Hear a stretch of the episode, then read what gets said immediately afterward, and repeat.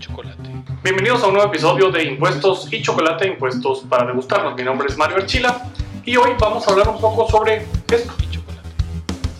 El verificador integrado de la administración tributaria para verificar facturas y los Y chocolate. eh, funciones que esto tiene para que que- pues despiertan algunos comentarios importantes.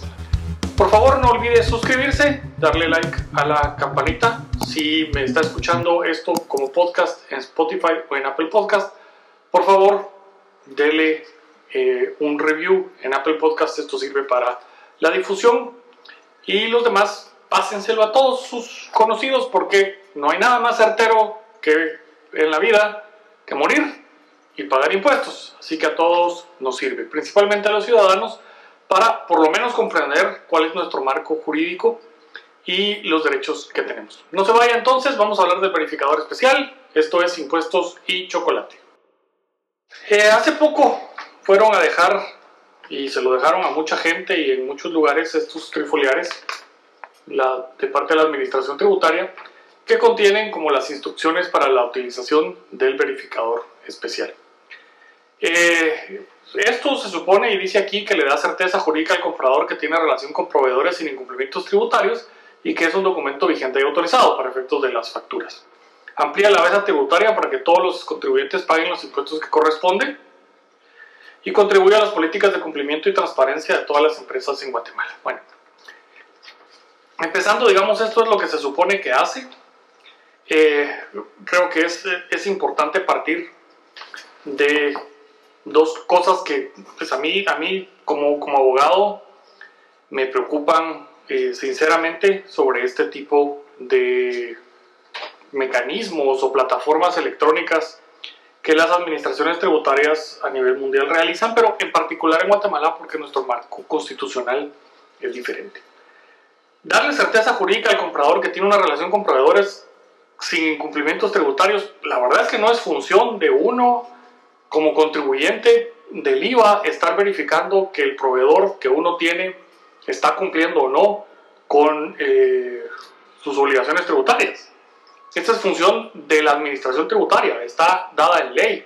El procedimiento del 146 del Código Tributario se llama procedimiento de verificación. Eh, es una de las funciones cuando vamos a la ley orgánica de SAT y al 98 del Código Tributario, el verificar el correcto cumplimiento de las obligaciones tributarias, tanto de deberes formales como materiales, es una función de la administración tributaria. Eso quiere decir que es su deber. Eh, el contribuyente del IVA, eh, que digamos no debe tener impacto económico en su función, porque el contribuyente del IVA, por un lado, compra, obtiene crédito del IVA cuando desembolsa en esas compras el monto del IVA y le carga a sus clientes el, el IVA en esas ventas que realiza. Y con ese IVA que le cobra a sus clientes, se compensa el IVA que le cargaron sus proveedores. Perdón. Y esto es una operación entonces económicamente neutral, pero tiene esa, esa función de facilitar en la cadena hasta el momento en el que llega al consumidor final, que es el que tiene realmente el impacto económico del IVA. Pero eh, el que yo tenga que verificar que mi proveedor está cumpliendo excede de las eh, obligaciones legales establecidas. El segundo punto que dice aquí es que amplía la base tributaria para que los contribuyentes paguen los impuestos que corresponden. Pues realmente no necesariamente, eh, y no necesariamente en un país como Guatemala, porque, de nuevo, el IVA es neutral, entonces el que está emitiendo facturas no debería tener la repercusión del IVA. Eh, tenemos que llegar a la cadena, en la cadena al final, al consumidor final. En él recae esta obligación de pago. Claro, durante la cadena, la emisión de las facturas y demás sirve para el control del impuesto de la renta, del ISO, etcétera, etcétera. Pero no necesariamente amplía.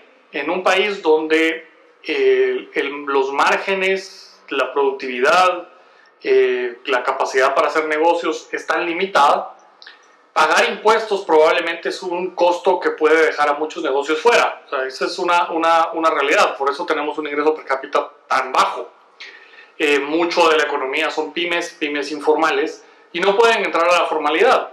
Y con este tipo de herramientas, lo que se está logrando no, no es que ingresen, es crearles todavía muchísimos más obstáculos para formalizarse. Entonces, no necesariamente estoy de acuerdo con, esta, con este punto.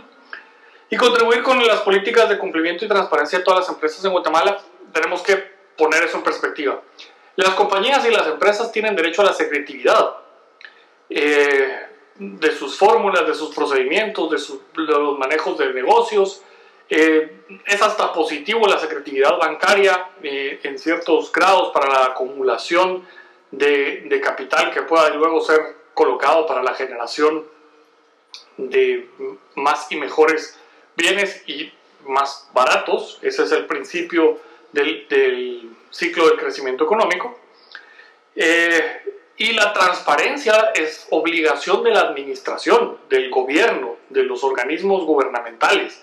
La transparencia no es una obligación de empresas. Es decir, yo puedo tener la obligación de transparentar mis operaciones contables y financieras y para efectos tributarios a la administración tributaria. Así está en el artículo 24 de la Constitución.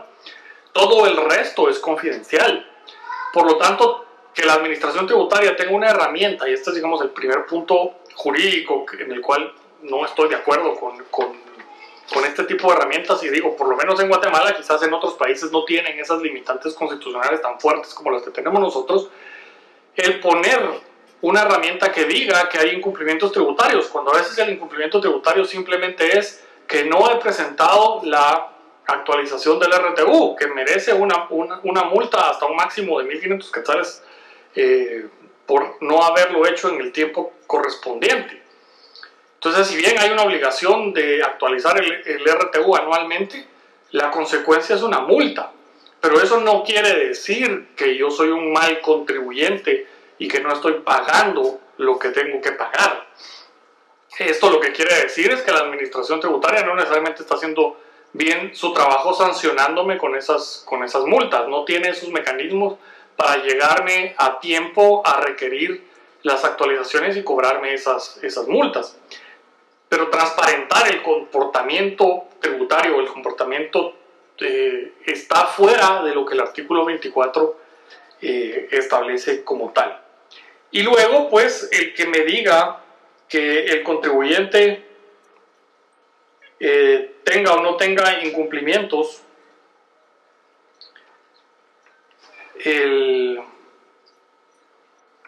y que tenga aquí atrás, por ejemplo, en este trifoliar, y dice, recuerda, si el emisor del documento consultado presenta incumplimientos tributarios, el sistema desplegará la información que presenta inconsistencias y te dará el aviso, no se recomienda aceptar esta factura por lo que deberás comunicarte con el emisor del documento para que resuelva el problema detectado.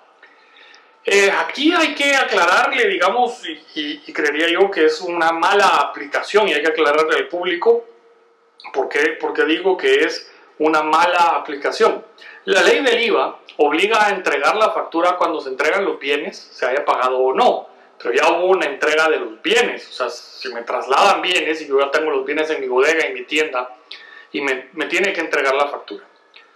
Y si me presta servicios, me tiene que entregar la factura al momento en el que yo le pago. Eso quiere decir que le pago y me da la factura. Entonces yo tengo una factura porque ya tengo los bienes, tengo una deuda ahí. Y luego tengo una, una deuda por servicio, eh, perdón, ya pagué servicios que me fueron prestados. O sea, tenía una deuda por servicios, ya la pagué y por eso tengo la factura.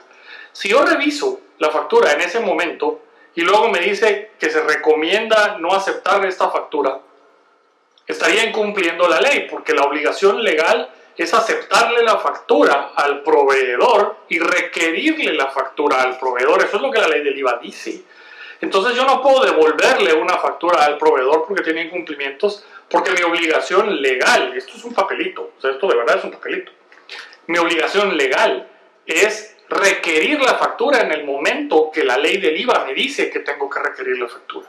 Y eso es cuando me entrega los bienes o el momento en que yo le pago los servicios que me prestó.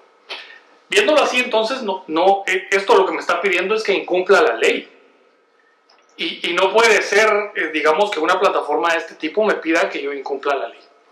Entonces, en conclusión, eh, digamos, el fondo del asunto puede ser una, una idea interesante para tratar de ampliar la base y lo que sea, pero creo que, que la metodología eh, y la herramienta no están alineadas ni con nuestra constitución en el artículo 24, ni con la ley del IVA y sus obligaciones eh, de recibir las facturas y exigir las facturas de esos contribuyentes eh, y por lo tanto pues está fuera del marco legal. Hasta aquí el video de esta semana. Espero me acompañen la semana próxima. Mientras tanto, pues tengan una muy buena semana. De nuevo, suscríbase al canal, dele clic a la campanita, dele un pulgar arriba si le gustó y eh, trasládele este video a todos sus conocidos, principalmente aquellos que tienen que pagar el IVA, que son contribuyentes del IVA y tienen que hacer estas declaraciones. Mi nombre es Mario Archila y esto fue Impuestos y Chocolate.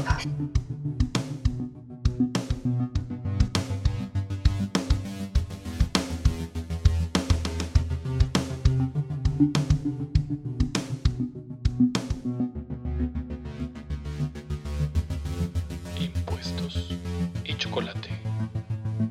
Impuestos para que nos degustemos. Impuestos y chocolate.